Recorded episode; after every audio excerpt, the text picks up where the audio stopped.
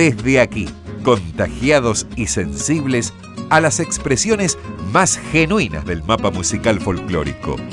Iremos difundiendo los distintos ritmos a través de los intérpretes, autores y compositores.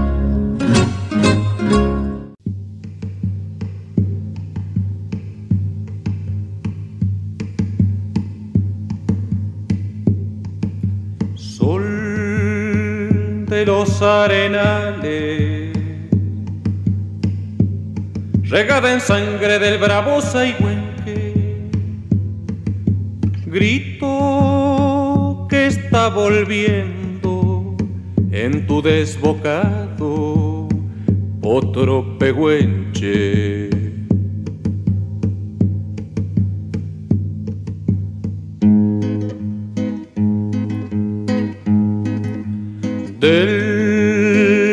Cielo la honda noche se oye del viento la serenata.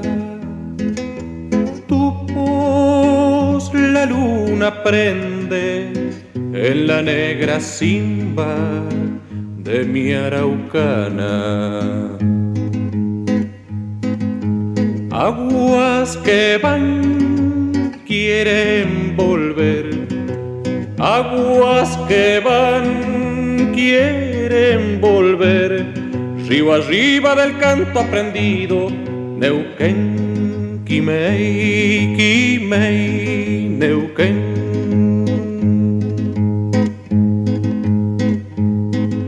Sol que se está gastando en piedras lajas y turbias corrientes.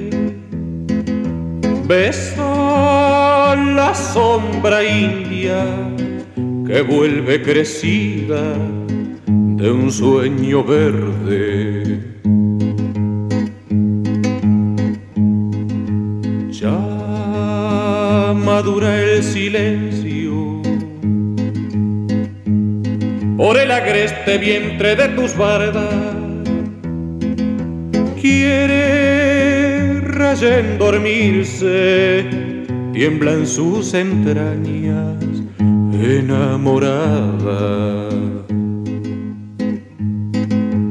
Aguas que van quieren volver, aguas que van quieren volver, río arriba del canto aprendido, Neuquén, Quimei, Quimei, Neuquén, Neuquén, Quimei, Quimei. Neuquén, Neuquén, Quimei, Quimei.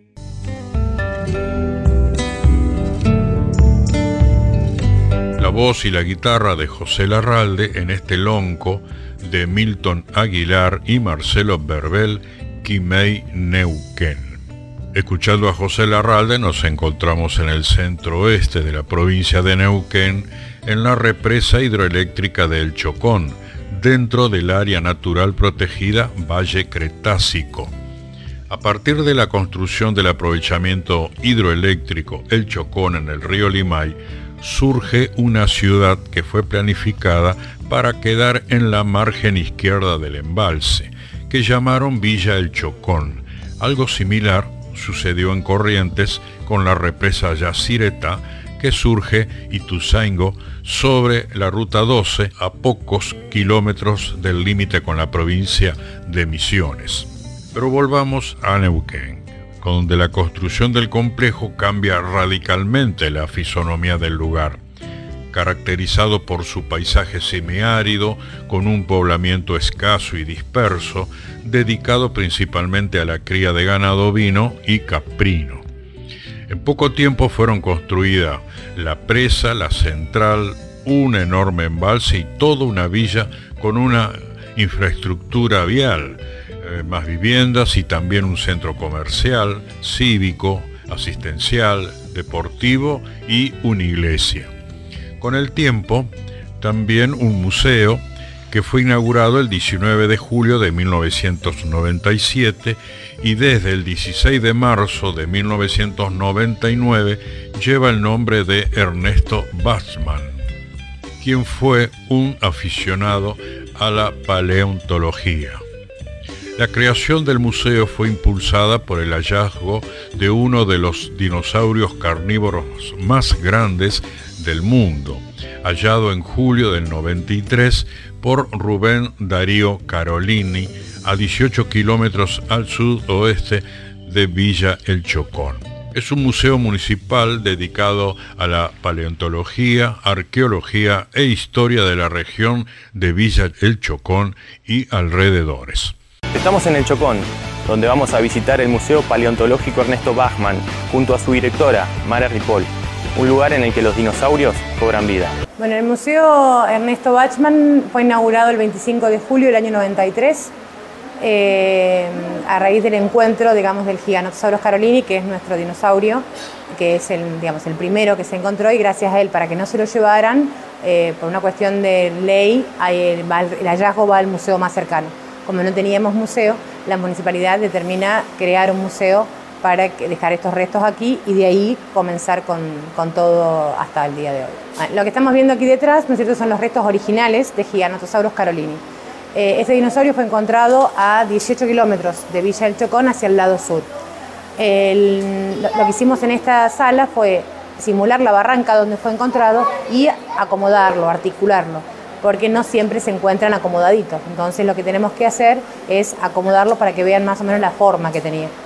De este dinosaurio se encontró un 80%, eh, los restos en los que se exponen, hay algunos que por estado de conservación se mantienen en lo que es la parte del repositorio, la parte del área del laboratorio, eh, porque, bueno, porque no están en condiciones o en el lugar que tendrían que ir ubicados podrían correr riesgo de romperse.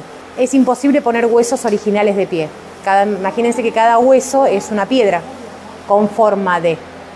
Entonces, eh, poder ponerlo de pie habría que hacer una estructura muy tosca para poder soportar eso. Entonces todo lo que hacemos es poner de pie son réplicas. Sacamos un molde a los originales y con esos moldes utilizamos para hacer las copias. Entonces de esta manera podemos mostrar los originales acostados ¿sí? y próximamente en otras salas las que cómo quedarían las réplicas. A partir del hallazgo de Giganoto, el museo fue creciendo y también, bueno, es una zona muy rica en lo que es eh, dinosaurios se tuvo la necesidad, ¿no es cierto?, de armar, y ahí abrir el área de laboratorio paleontológico, donde ya desde esa área se, nos encargamos de todo lo que es la eh, o sea, prospección, que es salir a buscarlos, em, la extracción, limpieza y el estudio. En este caso nosotros tenemos el profesional, el doctor Juan Canale, que es el paleontólogo, digamos, empleado del CONICET, ¿no es cierto?, que eh, él cumple los servicios, digamos, de todo lo que es los estudios que se encuentran acá en la zona de digamos, de los dinosaurios.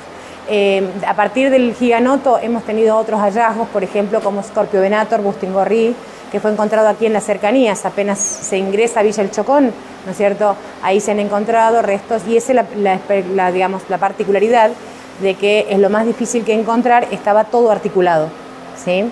Inclusive con una, una posición, digamos, al revés que la fetal, ¿no es cierto?, hacia atrás, y de ese nosotros acá dentro del museo tenemos una copia de la réplica, digamos, de cómo se encontró en el campo. Y ese también determinó ser un holotipo, o sea, único dinosaurio en su especie, que digamos, a partir de ese dino se, eh, digamos, desprenden ya otras, la, digamos, la familia de ese dino. Entonces, por ejemplo, nosotros abarcamos hasta eh, Piedra del Águila. Entonces, eh, en esta zona, en la zona de Bajada Colorada, también se trabajó durante mucho tiempo y se hicieron extracciones de otro bichito que también es una publicación, un herbívoro, eh, Leincupal laticauda. ¿sí? Eh, también esos están todavía en el área de laboratorio, están en limpieza. El estado de conservación no es muy bueno. Entonces todo lo que eh, son esos animales, en vez de mostrarlos en el museo, quedan en el repositorio. ¿sí? En algún momento dado se modelará para poder hacer una copia, pero es muy difícil sacarle un molde porque podemos dañar el hueso. Y a partir de ahí, bueno, desde tortugas, mm, o sea, no era todo gigante lo que vivía en esa época, también hemos encontrado eh, restos fósiles de anuros, de sapos, algunos cocodrilos pequeños, entonces distinta fauna, ¿no es cierto?, que vivió en esa época, que complementaban con estos grandes animales.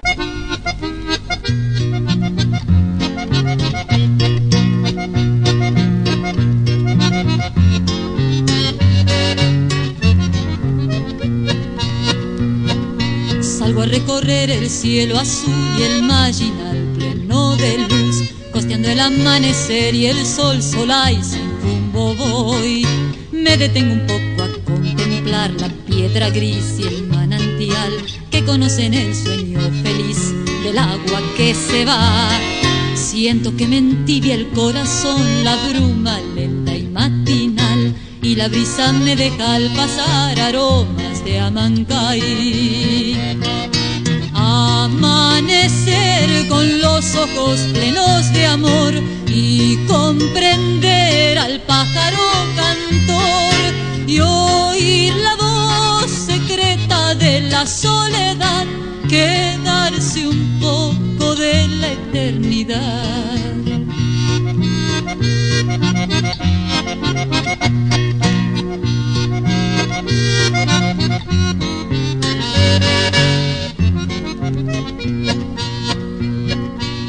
Siempre voy al robledal y encuentro mil sendas que andar con el alma que quiere beber de tanta inmensidad.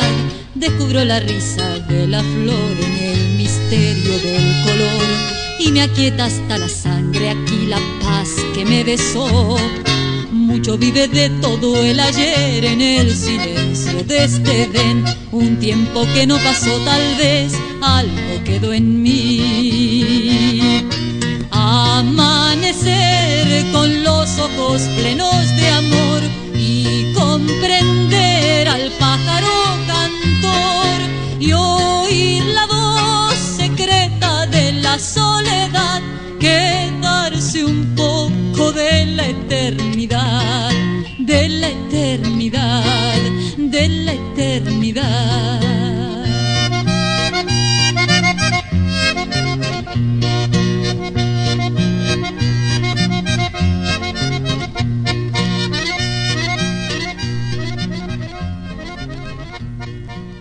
Y cerrando este recorrido por la provincia de Neuquén, escuchamos a la bonaerense Marta Pirén en este chotis de Marcelo Verbel, Amanecer Cordillerano.